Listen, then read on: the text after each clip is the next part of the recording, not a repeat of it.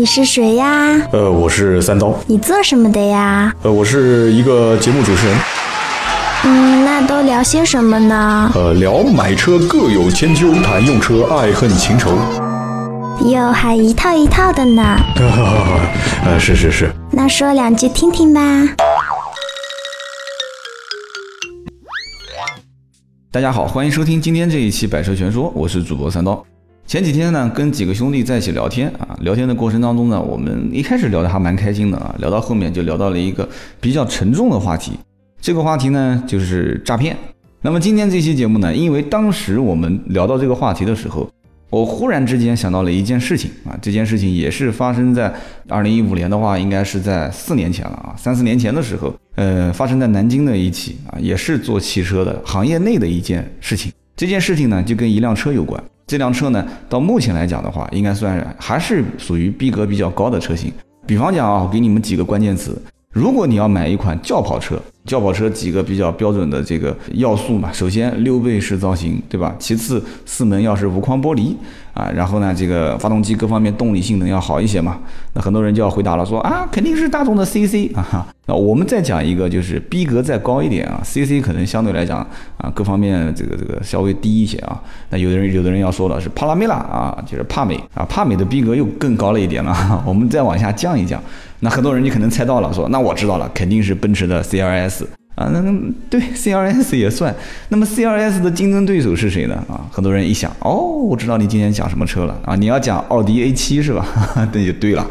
今天讲的这个故事啊，包括今天讲的这个车型，就是关于奥迪 A 七的啊，应该是两个小故事。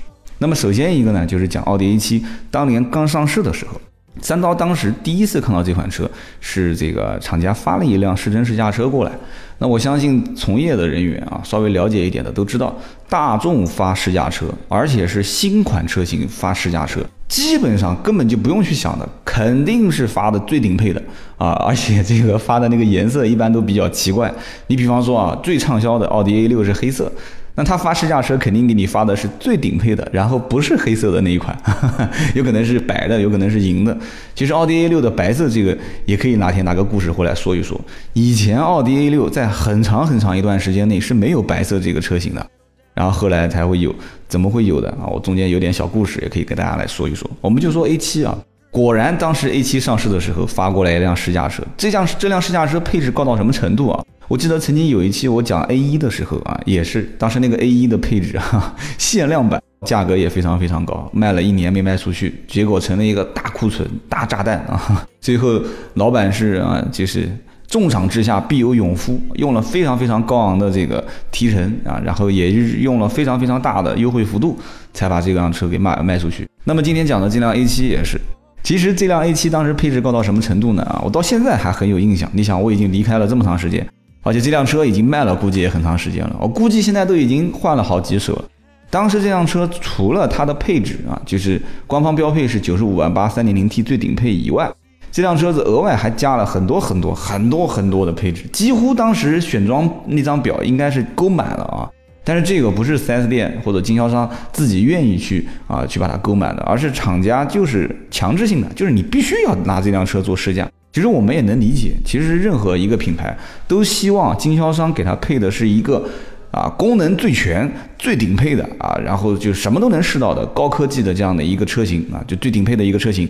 但是呢，客户去买肯定都是想买最低配的。所以当时 A7 的这款车配了什么配置呢？啊，夜视功能啊，那个 ACC 自适应巡航啊。当时最震撼的两个功能，其实讲起来是有点震撼，也只不过是因为绝大多数在奥迪的车系里面看不到。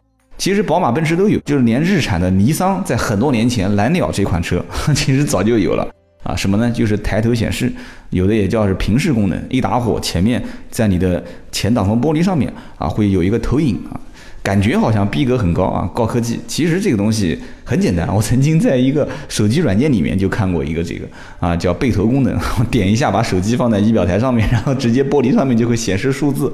其实也不是什么太高科技的东西。曾经我有一期节目讲那个标致三零零八啊，也讲过这个抬头显示啊，宝马五 GT 也有。其实当时看到了这款奥迪 A 七的顶配的时候，我们第一印象首先就肯定是评价它的外观。当时一看说，哎，说这个车外观，其实之前看过很多谍照，包括啊各个平台上面的一些测评啊，海外的一些测评啊，啊都觉得这个车子，哎，就从平面上看啊，就从电视上看或者从杂志上看。很帅啊，这个车很漂亮啊，因为它毕竟，呃，年轻人包括我啊，可能对这种六位式的造型、四门无框玻璃都会有一种就是内心当中装的心态啊，或者或者讲是虚荣心比较强啊。所以当时觉得这种车型开出去，首先一个回头率肯定非常非常高啊。这个如果是单身小青年啊，那么结过婚的，那大家都懂嘛。这开出去这个把妹肯定是非常非常好啊，就俗称叫约神器。曾经这个路虎的极光啊就被评价为啊神器排名第一啊。所以当时我觉得 A 七这款车应该相对来讲比较好卖啊，因为什么呢？它切分了一个很细的一个人群啊，这部分人群首先呢。他不希望买太便宜的车，比方说三四十万啊，啊或者是二三十万，基本就不考虑了。手上可能有一个大几十万，甚至上百万的这个预算，但是呢，就放眼望去，就一百万上下，其实你能买到的车，就抛开一些啊日韩系车不谈，有有人要讲说，哎，日韩系也有一百万左右的吗？那肯定有嘛，怎么会没有呢？对不对？啊，日产的贵士啊，呃，大几十万啊，不讲一百多万啊，包括这个现代的雅克士，很多人讲啊，雅克士啊。我这名字好熟悉啊！对呀，这个叫韩国的劳斯莱斯嘛，对吧？很多很多都可以看得到啊，就是百万级别的这个车型。那当然了，其实日本的车百万级别基本上都在他们的更高端一些的品牌啊，英菲尼迪、雷克萨斯跟比方说阿库拉啊这些品牌里面。所以当时我们看到了这个车型之后。啊，就是包括很多一些富二代啊，就手上有点闲钱的，就觉得说一百万上下，如果让我去买车啊，如果说我不买太夸张一点的，比方说啊，宝马的 Z4 啊，比方说像 TT，TT 其实也还好了，就 TTS 啊这些车型啊，或者一些性能车，比方说 M3 啊、M5 啊，啊，比方说的奔驰的 C63 这些车。我想买一个稍微啊空间也大一些，最起码你能看得出这是一个百万级别的车啊，平时可以带一些商务，然后呢也可以带一些家用，然后呢也可以装装。就这样，就是各方面都适合我的情况下，这款车型有没有？其实一直谁在切分这块市场呢？啊，有人讲保时捷的帕拉梅拉在切分啊，奔驰的这个 CLS，甚至有人会讲说，这个 CLS 是四门中大型车的这个 Cooper 车型的鼻祖。其实讲到这个话的话，奥迪估计就要笑了，因为早在一九七零年的时候，其实奥迪。奥迪已经有一款叫奥迪一百的 Cooper S 了啊，这个车型当时也是非常惊艳，拿了非常非常多的奖。但是怎么说呢？Cooper 这个车其实作为一个量产车型来讲的话，它所承担的其实就两个使命。第一个就是告诉大家，那我有逼格这么高的车，我有这么牛叉的设计师啊。那么第二一个就是一定要做到一些就是细分市场。其实很多买这个车的车型，包括我接触到的我身边的一些啊，现在都是好朋友了啊，之前都是我的车主客户。其实这些人他们在家里面本身就基本上你要去测算一下的话，包括奔驰的 CLS，很多都是已经有一辆奥迪啊，或者有一辆奔驰啊，或者有一辆宝马的增购客户啊，甚至于这些客户都是一些什么呢？叫忠诚客户，就是家里面已经有一辆这个品牌旗下的车。又买了一辆车，那么首选可来看一看，啊，这个车价位合适，然后外形呢各方面很年轻很时尚啊，这个回头率很高，所以它就可以适合选这款车型。那么讲一讲当时这辆车到了我们的这个我们店啊，很多这个销售员也没见过啊。其实你别看销售员说应该是最专业的。其实很多人他毕竟他的阅历，包括他的经验，就是养车玩车的这种经验，肯定是没有很多一些开奥迪、宝马、奔驰的老板多。因为很多老板九十年代初就已经开始在玩车了嘛，对吧？很多老板可能九十年代初就已经看过抬头显示了，就不稀奇了嘛，这些。什么自吸门啊，这些都不稀奇了，电动尾门。但是，哎，有些有些销售员他觉得很很奇怪，所以当时就拿这个车去试驾啊去看 啊。这么一讲，可能很多人就不太敢买试驾车了啊。就是在有限的条件之下，在领导的监督之下 啊，去测试这个车。当时有几个功能，大家感觉很有意思呢。首先一个就是这个自动泊车。很多人讲说，哎呀，这个自动泊车嘛，太小儿科了嘛。我很多车都见过，对吧？就自动泊车这个，可能就十来万的一些国产车型上面都有。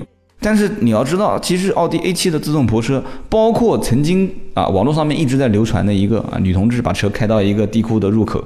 然后直接按了一下遥控器，人就走了，车子自己把车倒回去了啊！这个实际上是已经实现的，这还真的不是说是电脑特效做出来的，这是真的。但是大家如果看新闻的话，应该知道，Google 谷歌在研发无人驾驶汽车，包括奥迪研发无人驾驶汽车投入这么多钱，其实中间有几个坎是跨不过去的，其中一个就是 Google 的，就是车内的激光的这个扫描仪器，七亿美金的造价，所以当时很多人就望而却步，觉得太夸张了，有没有必要啊？所以以后有时间我们就聊无人驾驶啊。然后呢，当时讲到看到这个视频的时候，很多人觉得很震撼。其实包括特斯拉现在也在做，就是一面墙，然后这面墙是可以自动延伸一个这个充电的，就像蛇一样的，它会自动爬行。然后你把车停在附近，车会自动把它停在有充电器的位置，然后充电器会自动爬过来插到你的插口里面。哇，听得好恐怖啊感觉这个就跟家里面的那个自动扫地机器人有点像啊，自动寻找插口。但是我们家那个已经卖掉了，因为感觉好差啊，用的体验非常非常差啊。它拖完之后我还要重新拖一遍啊。我们还是讲这个奥迪 A7，当时大家就在测试这个自动泊车。这个自动泊车当时我们觉得惊讶在什么程度呢？其实我也觉得这个没什么好大惊小怪的。因为它不但可以侧方位停车，它还可以垂直停车。就是它不但是可以，比方说在路边两侧，它帮你倒车入位啊，左侧、右侧，它还可以就直接就是车屁股往后倒这种啊，就垂直停车，就是横向跟纵向嘛。因为我这个不知道怎么描述啊，我这个二维跟三维的立体描述的能力比较差，就是大家应该都懂的，就是最正常的那种停车方式啊，就是屁股往后倒的那种。当时我们觉得很惊讶。首先，你怎么怎么来倒呢？就是因为你如果是侧方位停车的话，你肯定是先啊，从快要进入到这个侧方位停车的缺口的时候，我看到右我的右前方有一个停车位，那我肯定是先打开这个 P 档啊，就是自动泊车的系统，然后慢慢慢慢往前开，开过这个缺口的时候，它通过右侧的雷达扫描发现，哦，右边有一个缺口是有停车位的，而且停车位的距离是够我的车身长度停进去。那么它会提示你倒车，然后再通过刹车，那油门是不用踩了，方向盘你也不用动啊，就通过控制你的刹车，它会有提示，慢慢慢慢倒进去。哎，可是你这个屁股直接往后倒，怎么个倒法呢？结果当时我也是去试，呃，应该是我们第一批去试这个自动倒车的，就是垂直倒车的模式，我觉得挺有意思的，真的挺有意思的。当时我也是，呃，上车之后，首先它要切换成啊，要首先它侧方位停车，如果还会有一个垂直停车的话，你要先把它切换到垂直停车方式。然后一样还是看到右前方或者左前方，如果是左前方，你还得把左边的方向灯重新打一下，就提示这个电脑系统啊，我要往左边停车啊，但它默认是往右边停啊。那么这个时候呢，你开过去，因为它缺口的话只有一个车头的这个位置很小嘛，开开开开，慢慢开啊，慢慢开，开过去，哎，测试到右边有一个位置，然后呢，你点这个啊，不用点，它会告提示你开始倒车。然后方向盘迅速的右转，打死方向，哎，开始倒，倒了以后，哎，我觉得很奇怪，那它往前走怎么走呢？啊，再往左打方向打死，再往前走，哎，它整个模式就跟我们平时倒车的模式是一样的，但是这个里面会涉及到非常多的倒车，然后挂前进档，再挂倒档，再挂前进档，再挂倒档，再挂前进档，然后它方向盘会反复的左转右转，左转右转，像神经病一样的，但是很有意思，但是最起码它实现了垂直倒车这样的一个功能。所以我当时就觉得，哎，我觉得这个挺牛叉的啊！这个奥迪 A7 当时这个配置，它不是最顶配也没有啊，它不是标配，所以我相信应该也是很少很少会有人选配这样的一个功能。为什么呢？两个问题啊。第一个，因为本身九十五万八的这个定位，当然了，我妈后面会讲一个故事，就是关于这个车是怎么跳水让价的，大甩卖，挥泪大甩卖，老板娘跟人跑了啊！当时。所有的客户其实，在定位这个车的时候，还是希望它的价格是越便宜越好。当时我真的不敢想象，很多人对奥迪 A7 啊，其实包括 CRS，可能 CRS 的客户群体感觉好像还真的比奥迪 A7 的群体要高端一些啊。就是大家对奥迪 A7 这款车的心理预期非常非常低，就就是大家都觉得这个车是越便宜越好，越便宜越好，便宜到什么程度呢？就这个车恨不得四十多万啊，五十多万能买到才好的。但是，但是他希望开出去的时候跟人家讲说这个车是八十多万、一百多万的车，所以。就当时这个车九十五万多这一款是不好卖的啊，包括你就更别说还要选这些东西了，选包括夜视啊、ACC 自适应巡航啊，啊，包括刚刚讲的这个啊，还有包括抬头显示啊，这些都是选配。你如果把这些选配都加上去的话，很快就过一百万。过了一百万之后，你哪怕再打折，这个价格还是比较难、比较难让人接受的啊。所以我们今天就一直刚刚讲，就大概把这个车子的一些小故事跟大家讲了一下。但是这不是故事啊，首先讲一点，真正的故事还没开始啊。当时讲这个故事是怎么个开始呢？啊，我当时在玩微博啊，我玩微博的时候呢，我就发现，我说，哎，好像有一个人就是开了一个新店，这个人我认识啊，我看那个照片有点像。后来我就发了个私信给他，哎，果然这个人我认识啊。他是原来在国内打这个街球打得比较好的啊。这个因为这个事情不是什么很光彩的事情，所以我就把名字给去掉了啊。但是在国内打街球肯定是这个人能数得上号的，在南京啊，可能很多人都已经猜到了啊。要是玩街球的话啊，呃，freestyle 啊这些啊。然后这个人当时我一看说，哎，这个人怎么去卖汽车的呢？啊，他在南京的河西开了一家卖汽车的这个会所。他卖的是什么车呢？卖的就是一些，就是现在讲应该叫做平行进口，其实现在不过也也叫大贸车，就是从国外从港口直接进口整车回来的一些车型，两边是带黄灯的。当时我就看到这个微博里面啊，就出现非常多的，就是他讲，哎呀，我这个连连夜从哪边又进口了一批车啊，说这个车子怎么好怎么好。当时我看他这个描述啊，这个照片，我说这不就 A7 吗？这不就是？而且这个为为什么当时看图片看描述是 A7？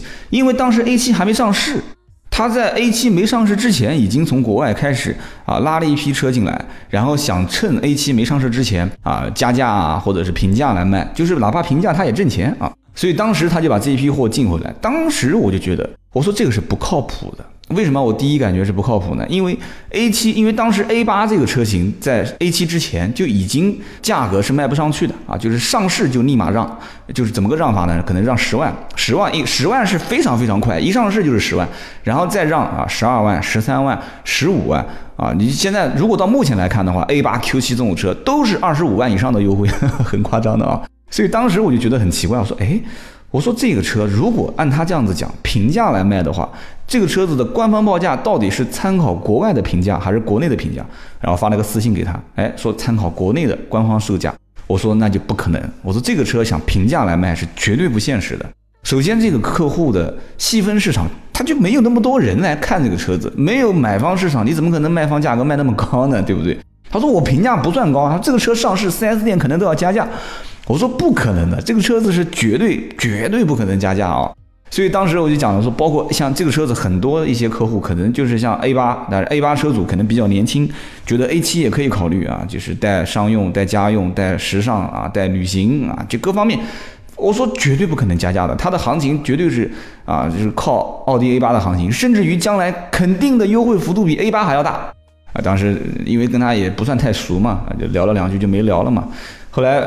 果不其然，当时 A7 上市，一上市，哗，开始降价，啊，这个降价幅度也是还好，一开始五万啊，开始六万、七万、十万、十二万，但是我万万没想到的一件事情发生了啊，这个事情是怎么回事呢？是当时好像二零一三年前后吧，是因为 4S 店的承兑汇票可能是财务这一块出现什么问题了。他到了一个时间节点，必须要同时要还，就好几笔承兑汇票，一一张汇票五千万、五千万、五千万，同时要还，就是大量的缺现金去兑换这个，就不讲的是现金啊，就账上缺钱去兑换这个银行里面的承兑汇票，就是到了这个窗口期了，所以 4S 店大批的缺钱。而且那个时候正好又赶上什么呢？就是就赶上宝马的换代啊，那一年大家应该印象很深啊，五系七系换代。然后正好又赶上什么呢？又赶上奔驰那一年在国内要抢占市场，要做龙头老大，要抛货。那一年奔驰什么 S 三百啊，我勒个乖！那那个时候 S 三百卖了多少钱？卖到六十多万。然后奔驰的 E 三百当时卖到多少？四十出头一点点就可以买到了啊，七十多万的车，几乎是对半在摔，在扔这个车型啊，在抛售。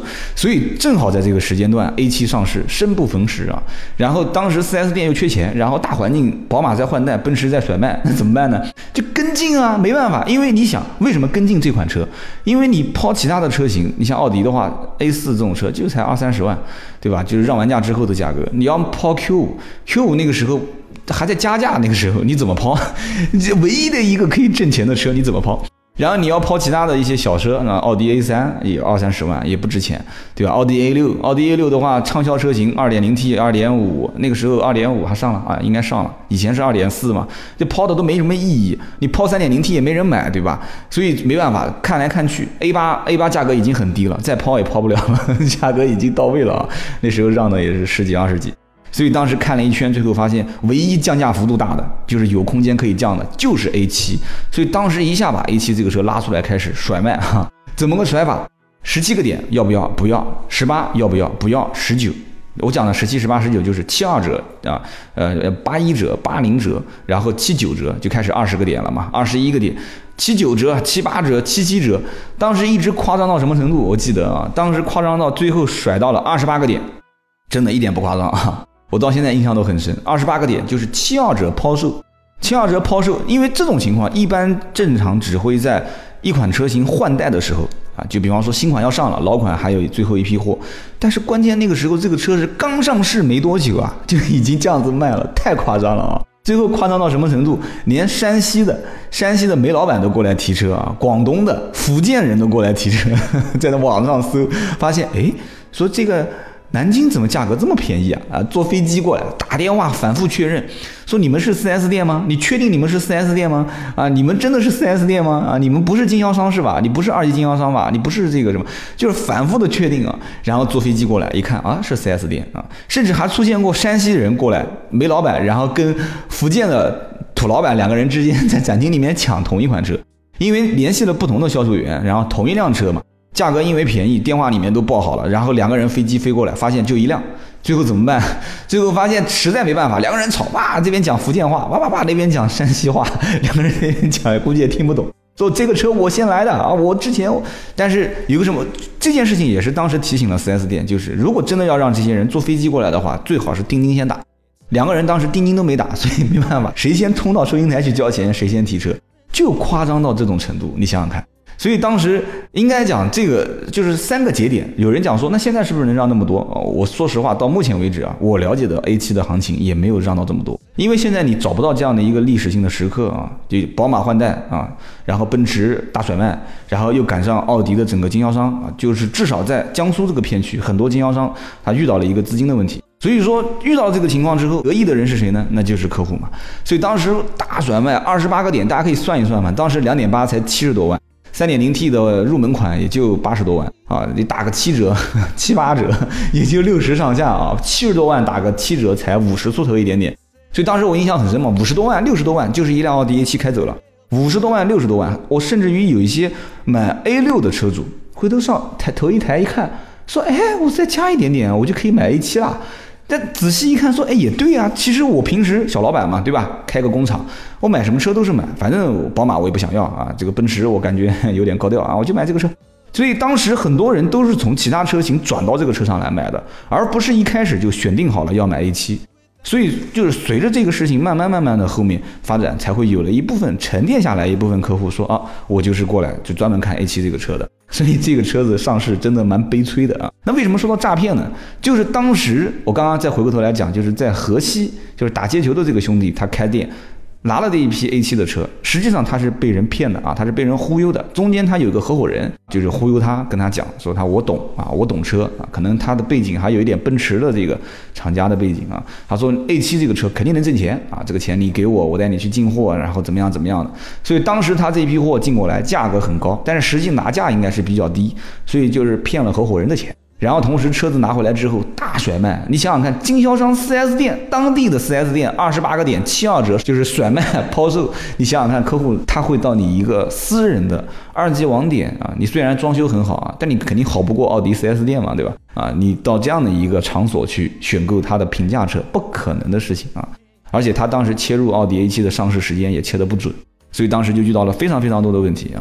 其实回头再讲讲看，奥迪这款车啊，A7 这款车。它本身啊，从内饰方面来看的话，就非常像奥迪 A 八，但是实际上从我来开啊，包括我有一年过年，就是当时拿这个车啊开回家去过年啊，包括有的时候反正因为我收购的车型当中有很多也是包括奥迪 A 七车主啊，我收过来之后自己也在开。那开这个车，我发现有几个问题点啊，好的地方就不说了啊。这个车很多人会问我说，哎，说哎，你建议买什么车？奥迪 A7 怎么样？我想，我想买这个车。我当时第一句话会这么讲，我说买 A7 这款车型，你首先是花了百分之二十左右的钱，你是供给谁呢？供给设计师啊。就这个车子，实际上从配置来讲的话，很一般，真的很一般啊。因为它的这个价位定价，我感觉你如果跟 C R S 比的话，它定价其实并不高。啊，C R S 当时啊，这哪一天有一期节目，我们可以聊一聊。哎，甚至于我可以把这个 C R S 车主请过来。其实 A 七这款车型，当时我看到这个内饰啊，再看看这个外形，身边人问我说，哎，推不推荐买这个车？这个车现在就是有一个感觉，就是如果说买这款车型，绝大多数人首先觉得这个外形还是比较吸引他的，但是有一部分人是看了这个外形就不买，会觉得什么呢？会觉得这个屁股啊有点太离谱了。所以这个有的有的时候你太个性，就太张扬，就是呃完全按照设计师的思路，就是不跟市场妥协，哇，我绝不妥协。你这样去设计的话，会得到一批死忠粉丝，但是也会让一部分人去骂啊。就像我有一期节目啊，这个具体大家往前翻看评论就知道了啊。我也是，我这期节目我就任性啊，我就主观上去判断，我我觉得这个车怎么样，他就我我觉得是这么样子啊。结果很多人讲说，哎呀，我再也不听你节目了，我听不下去了，我听一半我就关掉了。啊，我说过了，我的所有的一些言论都是主观的啊，没有一点客观的东西在里面。但是这个也有点夸张啊，还是有客观的东西了，因为我去摸过它啊，我去开过它，我去跟它感受过。每个车就跟每个女人一样的啊，你得跟她接触。但是十个人跟这个女人接触，讲法都不一样，对不对？你可能我觉得她是一个温文尔雅、有才华、有内涵的，你觉得她就是一个装。对吧？他觉得这是个淑女，但是我觉得他很放荡啊。因为什么呢？因为我们在不同的时间点接触到他了嘛，而且我们做了不同的事情，对不对？希望这一期我老婆别听到啊。我们继续往下讲，其实 A7 这个车其实也是一样的嘛。这个车子它的这种造型，前面的大灯其实我觉得它已经很收敛了啊，但是应该用不了多久，我相信 A7 这个大灯肯定也会变得更加的凶凶狠啊。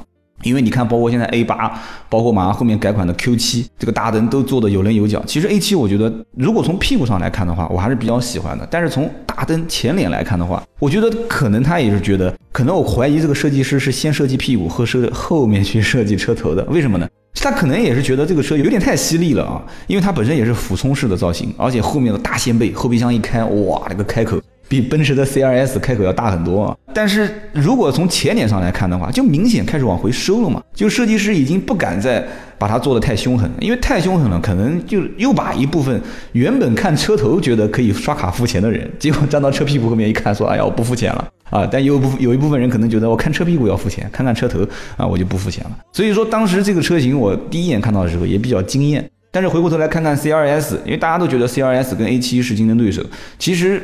帕拉梅拉很多车主，我讲的有点夸张了，甚至还有人开帕拉梅拉过来置换奥迪 A 七的啊，你当然也有换奔驰 C R S 的。有人说这不是头脑被枪打过了吗？啊，但是你你也别讲啊，鱼是鱼的胃啊，鸭是鸭的胃，鸡是鸡的胃啊，猪是猪的胃，你吃什么样的这个东西，味道都是不一样的。所以说，当时 A7 这款车型，包括两年之后啊，三年之后，这个车型开始陆陆续续有二手车了啊。我也曾经帮很多朋友去看过这些车型，我发现其实，在市面上 A7 这个车啊，使用率还不算很高，很多的 A7 的二手车的公里数啊，两年三年都是在一万多公里、两万多公里。所以我在想一个问题，就是我也在思考，就是 A7 的客户群体啊，绝大部分都是年轻。非常非常年轻化的一些车主，而且这些车主手上一般都不只有一辆车，然后同时，就算他就这一辆奥迪 A7，肯定之前也是在奥迪、宝马、奔驰或者是豪华车型啊，包括英菲尼迪、雷克萨斯，就是这一个级别以上，曾经拥有过一到两辆车型的车主，然后在置换掉之后，他可能对一些就是车辆，它对豪华的程度，它已经不需要再有什么样的定义了，就是说，反正我买车肯定是在这个级别以上的。但是他有自己的一个心理的目标，就是说我要能体现自己的一些对生活、对时尚啊，可能对一些各方面的一些，包括工作上哈，就是事业上的一些追求。那这个东西，就这辆车，它能代表我的一个身份啊，包括代表我一个啊生活上的一个气息。所以这就是今天这期节目要跟大家讲的奥迪 A7 的啊一些小小的故事。那希望大家喜欢。那么下一期节目呢？我刚前面提到了一个啊，当时在 4S 店被骗的经历。哎，我觉得这个虽然是自己的一件小丑事，我觉得也可以跟大家来讲一讲。那么好的，今天这期节目呢就到这里，我们下一期接着聊。